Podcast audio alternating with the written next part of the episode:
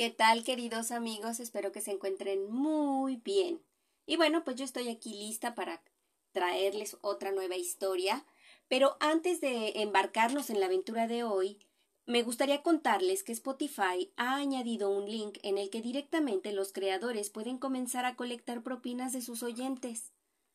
Busca el link en la descripción de la historia y puedes apoyarme desde 99 centavos al mes y hasta 10 dólares para apoyar el contenido que yo hago y seguir impulsándolo a mayores alturas. ¿Están listos para nuestra aventura de hoy? El cuento se llama Corazonada y es de un autor uruguayo que se llama Mario Benedetti. Comenzamos. Apreté dos veces el timbre y enseguida supe que me iba a quedar. Heredé de mi padre que en paz descanse estas corazonadas. La puerta tenía un gran barrote de bronce y pensé que iba a ser bravo sacarle lustre. Después abrieron y me atendió la ex que se iba. Tenía cara de caballo y cofia y delantal. Vengo por el aviso, dije. Ya lo sé, gruñó ella y me dejó en el zaguán mirando las baldosas. Estudié las paredes y los zócalos, la araña de ocho bombitas y una especie de cancel. Después vino la señora impresionante. Sonrió como una virgen, pero nada más como que parecía una virgen. Buenos días. ¿Cuál es su nombre? ¿Celia? ¿Celia qué? ¿Celia Ramos? Me barrió de una mirada. ¿Referencias? Dije tartamudeando la primera estrofa. Oh, familia Suárez Maldonado, 1346, teléfono 9948. Uh, familia Borrello, Gabriel Pereira, 3252, teléfono 413723. escribano Perrón en la Raiga, 3362, y él no tiene teléfono. Ningún gesto. ¿Motivos del cese? Ah, en el primer caso, mala comida. En el segundo, el hijo mayor. Y en el tercero, el trabajo de mula. Aquí hay bastante que hacer. Me lo imagino. Pero hay otra muchacha. Y además, mi hija y yo ayudamos. Sí, señora. Me estudió de nuevo. Por primera vez me di cuenta que de tanto en tanto parpadeo. ¿Edad? ¿Diecinueve? ¿Tenés novio? Tenía. Subió las cejas. Aclaré por las dudas. Un atrevido. Nos peleamos por eso. La vieja sonrió sin entregarse. Así me gusta. Quiero mucho juicio. Tengo un hijo mozo, así que nada de sonrisitas ni de mover el trasero. Mucho juicio. Mi especialidad, sí, señora. En casa y fuera de casa. No tolero porquerías y nada de hijos naturales. ¿Estamos? Sí, señora. ¡Uh, la marula! Después de los tres primeros días me resigné a soportarla. Con todo, Bastaba una miradita de sus ojos saltones para que se me pusieran los nervios de punta. Es que la vieja parecía verle aún hasta el hígado. No así la hija Estercita. Veinticuatro años, una pituca de Okai y Rumi que me trataba como a otro mueble, y estaba muy poco en la casa. Y menos todavía el patrón, don Celso, un bagre con lentes, más callado que el cine mudo con cara de malandra y ropas de iriart, a quien alguna vez encontré mirándome los senos por encima del periódico. En cambio, el joven Tito, de veinte, no precisaba la excusa del diario para investigarme como cosa suya. Juro que obedecí a la señora en eso de no mover el trasero con malas intenciones. Ah, reconozco que el mío ha andado un poco dislocado, pero la verdad es que se mueve de moto propia. Me han dicho que en Buenos Aires hay un doctor japonés que arregla eso. Pero mientras tanto, no es posible sofocar mi naturaleza. O sea que el muchacho se impresionó. Primero se le iban los ojos. Después me atropellaba en el corredor del fondo. De modo que por obediencia a la señora, y también no voy a negarlo, por mí misma, lo tuve que frenar unas diecisiete veces. Pero cuidándome de no parecer demasiado asquerosa. Yo me entiendo. En cuanto al trabajo, demasiado. Hay otra muchacha, había dicho la vieja. Es decir, había. A mediados de mes ya estaba yo solita para todo rubro. Yo y mi hija ayudamos, había agregado. A ensuciar los platos, ¿cómo no? ¿A quién va a ayudar la vieja, vamos? Con esa bruta panza de tres papadas y esa metida con los episodios. Que a mí me gustase Isolina o la burgueño. Vaya y pase, ni así. Pero que a ella, que se las tira de avispada y lee selecciones y life en español. No me lo explico ni me lo explicaré. ¿A quién va a ayudar la niña Estercita que se pasa reventándose los granos, jugando al tenis en Carrasco y desparramando fichas en el parque hotel? Yo salgo a mi padre en las corazonadas, de modo que cuando el 3 de junio fue San Cono bendito, cayó en mis manos esa foto en que Estercita se está bañando en cueros con el menor de los Gómez Taibo. Hmm. En no sé qué arroyo, ah, ni a mí qué me importa. Enseguida la guardé, porque nunca se sabe a quién van a ayudar. Todo el trabajo para mí y aguante piola. ¿Qué tiene entonces de raro que cuando Tito, el joven Tito, va, se puso de ojos vidriosos y cada día más ligero de manos, yo le haya aplicado el soségate y que habláramos claro? Le dije, con todas las letras, que yo con esas no iba, que el único tesoro que tenemos los pobres es la honradez y basta.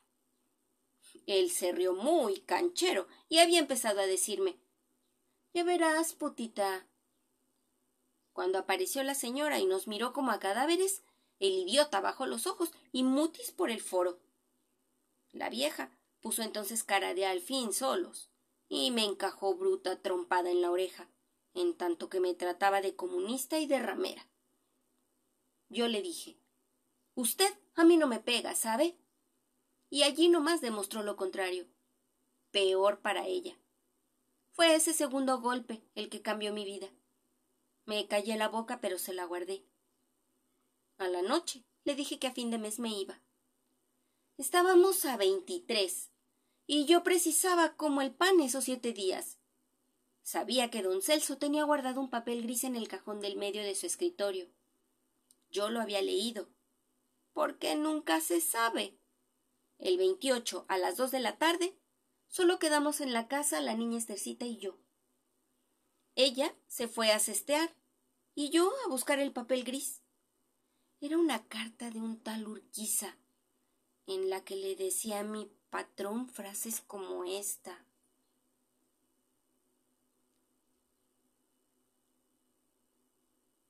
Lleva el dinero a las ocho de la noche a la cantina de Juan. La guardé en el mismo sobre que la foto y el 30 me fui a una pensión decente y barata de la calle Washington. A nadie le di mis señas, pero a un amigo de Tito no pude negárselas. La espera duró tres días. Tito apareció una noche y yo lo recibí delante de doña Cata que desde hace unos años dirige la pensión. Él se disculpó, trajo bombones y pidió autorización para volver. No se la di. En lo que estuve bien, porque desde entonces no faltó una noche. Fuimos a menudo al cine y hasta me quiso arrastrar al parque. Pero yo le apliqué el tratamiento del pudor. Una tarde quiso averiguar directamente qué era lo que yo pretendía. Allí tuve una corazonada. No pretendo nada, porque lo que yo querría no puedo pretenderlo. Como esta era la primera cosa amable que oía de mis labios, se conmovió bastante. Lo suficiente para meter la pata. ¿Por qué? dijo a gritos. Si ese es el motivo, te prometo que. Entonces, como si él hubiera dicho lo que no dijo, le pregunté. Vos sí. Pero ¿y tu familia? Mi familia soy yo, dijo el pobrecito. Después de esa compadrada siguió viniendo, y con él llegaban flores, caramelos, revistas, pero yo no cambié, y él lo sabía. Una tarde entró tan pálido que hasta doña Cata hizo un comentario. No era para menos. Se lo había dicho al padre. Don Celso había contestado. ¡Ja! Lo que faltaba. Pero después se ablandó. Ah, un tipo pierna. Estercita se rió como dos años, pero a mí qué me importa. En cambio, la vieja se puso verde. A Tito lo trató de idiota a don Celso de cero a la izquierda, a Estercita de inmoral y tarada. Después dijo que nunca, nunca, nunca. Estuvo como tres horas diciendo nunca. Está como loca, dijo el Tito. No sé qué hacer. Pero yo sí sabía. Los sábados la vieja estaba siempre sola, porque don Celso se va a Punta del Este. Estercita juega al tenis y Tito sale con su barrita de la vascongada. O sea que a las siete me fui a un monedero y llamé al 97038. ¿Hola? dijo ella. La misma voz impresionante. Estaría con su salto de cama verde, la cara embadurnada, la toalla como turbante en la cabeza. ¿Habla Celia? Y antes de que colgara. No corte, señora. Le interesa. Del otro lado no dijeron ni mu. Pero escuchaban. Entonces le pregunté si estaba enterada de una carta de papel gris que don Celso guardaba en su escritorio. Silencio. Bueno, la tengo yo. Después le pregunté si conocía una foto en que la niña Estercita aparecía bañándose con el menor de los Gómez Taibo. Un minuto de silencio. Bueno, también la tengo yo. Esperé, por las dudas. Pero nada. Entonces dije, piénselo, señora. Y corté. Fui yo la que corté, no ella. Se habrá quedado mascando su bronca con la cara embadurnada y la toalla en la cabeza. Bien hecho. A la semana llegó el Tito radiante y desde la puerta gritó La vieja afloja, la vieja afloja. Claro que afloja. Estuve por dar los hurras, pero con la emoción dejé que me besara. No se opone, pero exige que no vengas a casa.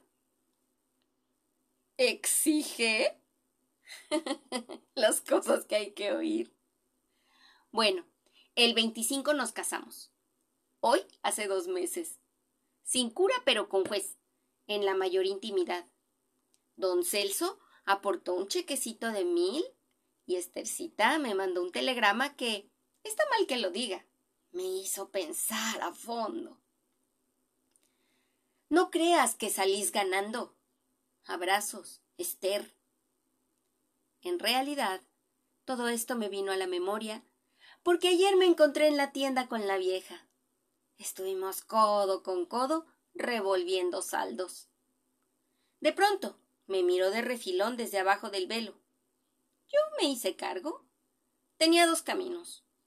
O ignorarme o ponerme en vereda. Creo que prefirió el segundo. Y para humillarme, me trató de usted. ¿Qué tal? ¿Cómo le va? Entonces, volví a tener una corazonada. Así que agarré fuerte mi paraguas de nylon. Y le contesté. ¿Tranquila? Yo bien. ¿Y usted, mamá? Y este es el fin de la historia. Si les gustó, compártanlo con sus amigos y en sus redes sociales. Déjenme un comentario y díganme qué piensan de este episodio. Déjame saber de dónde me estás escuchando. Nos escuchamos en el siguiente episodio para descubrir otros mundos, sin movernos de aquí. Adiós.